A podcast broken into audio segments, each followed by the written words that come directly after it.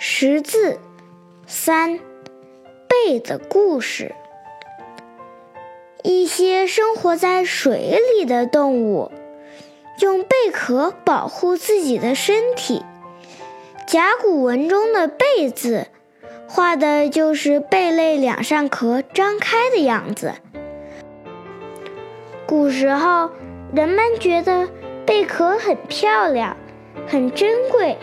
喜欢把它们当作饰品戴在身上，而且贝壳可以随身携带，不容易损坏。于是古人还把贝壳当作钱币，所以用“贝”做偏旁字，大多与钱财有关，比如“赚”“赔”“购”“平”“货”。